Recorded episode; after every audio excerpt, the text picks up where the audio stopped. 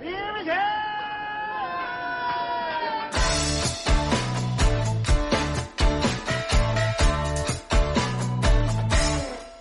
客官来了，您呢？说是嬉笑怒骂、京字京韵，老北京字里行间品茶听书，逗你笑。本节目呢由喜马拉雅 FM 独家播出，感谢您收听老北京茶馆。我呢是喜马拉雅上最会讲北京故事的丁爷。今儿个呀又是礼拜一了。啊，咱们呢接着上个礼拜一的给您讲。上回书咱们说到桑显和抢攻破城池，刘文静大意失潼关。话说这桑显和啊，把潼关城的城墙轰撞出一大窟窿，把刘文静给打跑了。刘文静呢虽然是落荒而逃，但是啊。跑的还挺有章法啊！直接按照李世民的计划，跑到了潼关西面的西岔子沟。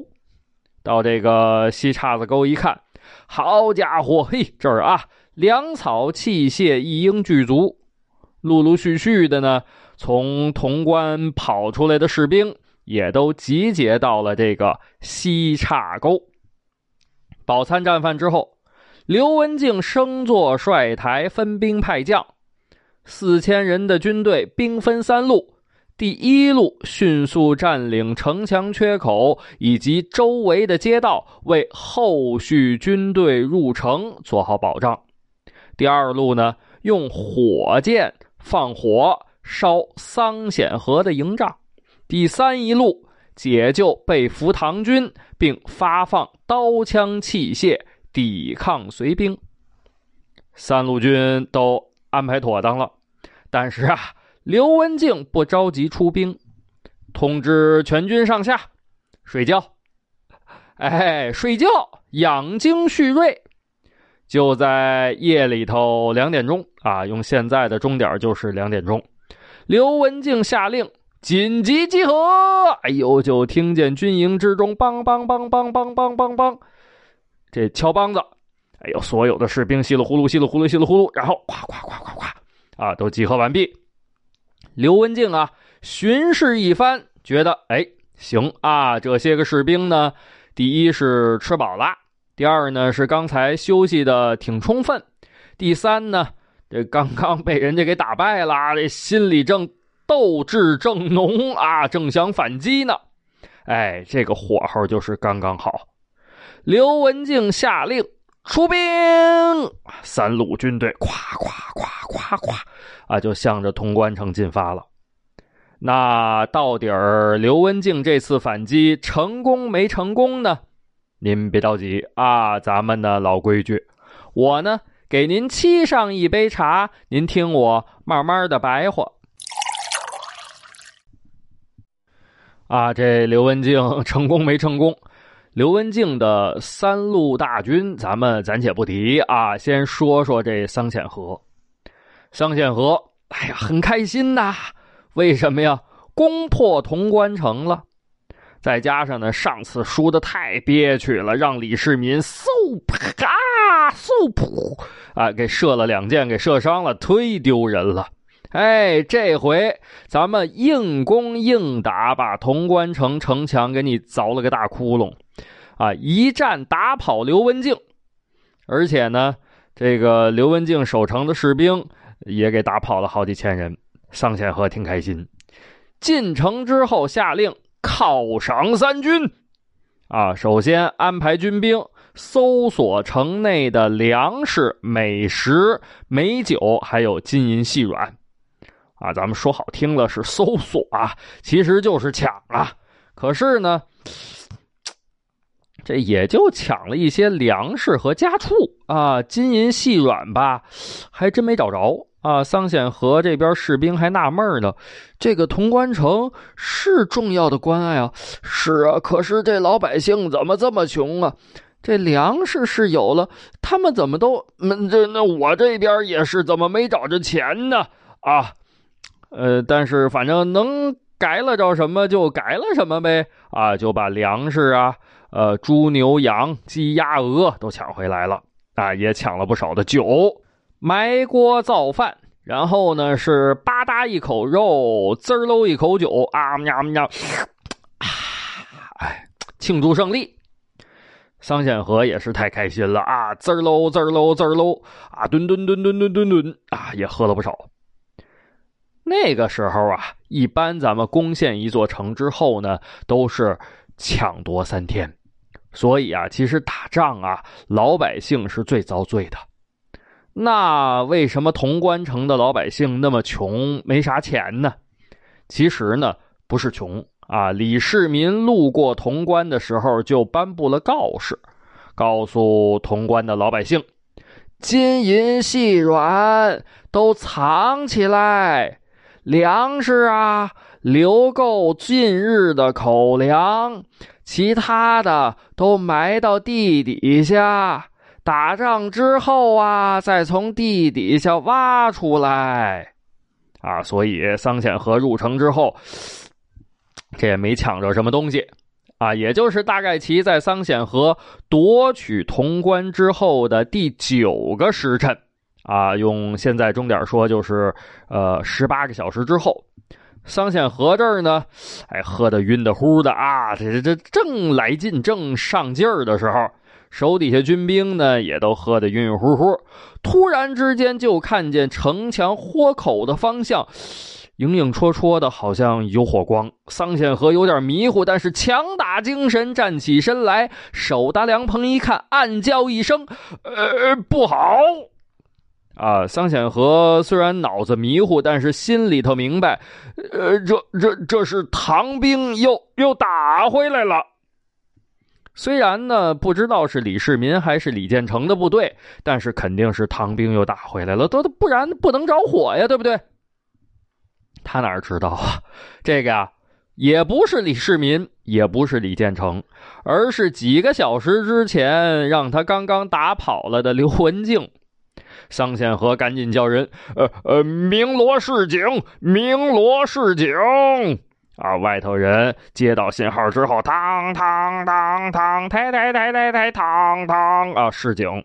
可是呢，已然是来不及了，因为刘文静的一路军现在已经冲过城墙缺口，同时在城墙缺口附近的街道摆放了路障，啊，在路障上还点了火。阻挡隋军的进攻。另外呢，刘文静的二路军也进入潼关城了。就在桑显和看到城墙方向起火的同时，啊，看见这个城里头各个地方怎么回事？隐隐约约的，好像好些个地方都有火光。啊，这个就是刘文静的三路军已经开始行动了。桑显和呀，心里头明白。这这是火攻之计，哎呦，这个一着急一机灵，这酒也就醒了一半了啊！就在桑显和酒醒一半的时候，就看见嗖嗖嗖嗖，无数的火箭从四面八方就射过来了，这这明显射的不是人。每支箭都带着火苗子，沾着就烧，碰着就着啊！一时之间，桑显河的大帐也着火了。来人，赶紧救火！救火呀！哎呦，周围这个乱呐，腾腾，抬抬抬抬抬抬抬抬，了不得啦！唐兵杀回来了，赶快救火！着火啦！快救火呀！唐兵来啦！哎呦嘿，有人喊唐兵，有人喊救火，有人。敲着锣，这叫一个乱呐！再加上呢，主将桑显和这儿迷迷瞪瞪、晕晕乎乎，也也指挥不了啊。桑显和强打精神，跨上战马，头盔也不戴了，这甲也不穿了，一拍马屁股，驾！这马，哇，撒开四蹄子，使劲的跑，跑到天光大亮。桑显和这酒也醒了，回头一看，哎呀，一个人都没有，就自己老哥一个跑出来了。背后的潼关城已经看不见了。那刘文静那边呢？哎，刘文静突袭潼关成功了。哎，桑显和这个时候跑回了河东城了。嘿，来到河东城外头，守城的军兵都认不出来了。啊，桑显和这头发也跑散了，衣服上刮的都是口子，这一条一条的，脸上呢连泥呀带汗呐，黑乎乎啊，脚底下靴子就剩一只了。桑显和跑到河东城下，河东城守城的军兵在城头高喊：“哎，下面的人听着，不要再靠近啦！再靠近，我们就开弓放箭啦！”这桑显和呢，已经跑得有点神志不清了，还是呃一个劲儿往前跑。城头上士兵喊：“嘿，告诉你啦，别靠前了，真的要开弓放箭啦！”正在这个时候啊，有人认出来了：“哎哎，慢着慢着，这这不是桑将军的马吗？嘿，还真是啊！哎呦，这马上这人，这不就是桑将军？嗯。”看着这个身高，这块头想想，哎，还真是桑将军！赶紧赶紧开城啊，接桑将军进城啊！啊，这个时候，咯吱吱吱吱吱吱，城门打开，里头出来军兵，稀里呼噜，稀里呼噜，稀里呼噜，把桑显和接进城里头。另外呢，有士兵赶紧着啊，向屈突通去报告去了。报报报报！启禀将军，桑显和桑将军回来啦！屈突通一听，赶紧问：“哦，那是凯旋而归呀？还呃还……那没往下说呢，啊，就明白了，为啥呀？一看这个报使官的脸色，就知道这一准是没凯旋而归啊，没凯旋。”屈突通赶紧追问。呃呃，桑将军现在何处啊？就在门外。屈突通腾楞一下子站起身来，哎呦，这个三步并作两步往外走，一看桑宪和，哎呀，这眼泪都流下来了。哎，罢了，罢了啊！一看就知道啊，这这指定是打了败仗了啊！看着桑宪和这个狼狈的样子，屈突通心里啊。是又伤心又难过，倒不是为桑显和，为啥呀？他自己也琢磨呀。你说这桑显和都这样了，估计自己想跟刘文静打也是够呛。嗯，那关键是那还有什么李建成啊、李渊呢、李世民呢？怎么办？怎么办？怎么办？啊！只要这个李渊攻陷长安，那、那、那、那杨广就得要了我屈突通的脑袋呀！这真是打仗也是死，不打仗也是死，怎么办吧？啊！这个时候呢，呃，屈突通手底下有个谋士，弹奏一声说道：“大人，要不咱归顺唐兵吧？”什么玩意儿？归顺，屈突通一拍桌子，啪！想我屈突通蒙受隋朝恩重，侍奉两朝天子，怎能在此危难之际归顺唐兵呢？万万不可，万万不可！可是嘴上是这么说呀，心里头也得琢磨呀。那那不归顺咋办呢？其实啊。屈突通也不知道咋办，就这么熬着吧。啊，过一天是一天，反正呢，你要是打我，我就跟你打；你要是不打我，我也不打你。啊，哎，反正屈突通也想开了，沙场百战死，马革裹尸还。啊，这个怎么着，横竖是个死，也比投降好。于是呢，屈突通啊，就这么一天一天熬着。那李渊。有没有来攻打屈突通的？没有，人家李渊的目标是攻打长安城，您这河东城已经在人家撇乎后头了，啊，没那个功夫啊，呃，扭回身来再打你河东城。李渊直接就是长驱直入，直取长安。啊，话说隋朝大业十三年，也就是公元六百一十六年九月底，刘洪基、殷开山带着唐兵六万人，已经打到了长安故城。啊，您可听清楚了啊，是长安故城，不是长安城。啊，这个长安故城啊，距离长安城已经很近很近了，就是贴着边儿。呃，其实呢，就是汉朝时候的长安城。汉朝的长安城在汉朝就叫长安啊。汉朝过去在三国时期也叫长安，同时呢也包含了当时秦朝咸阳的一部分啊，它叫长安。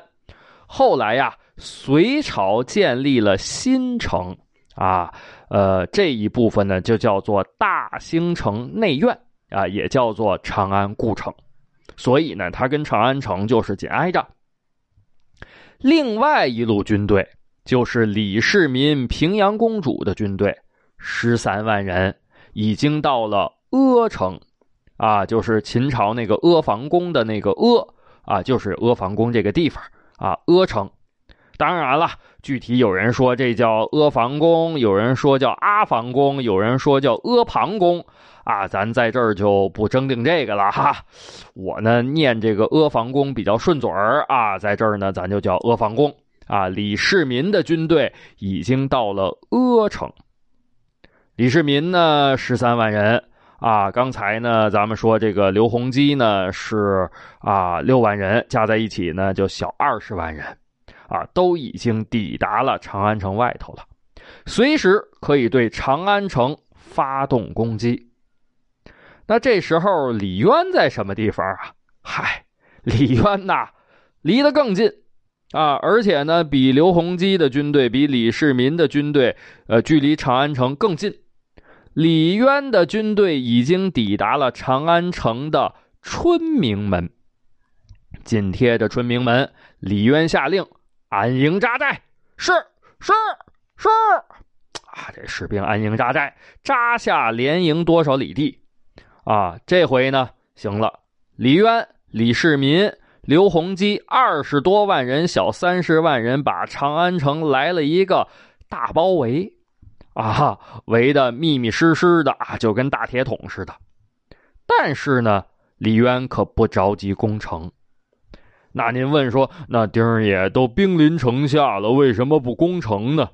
啊，为什么不攻城呢？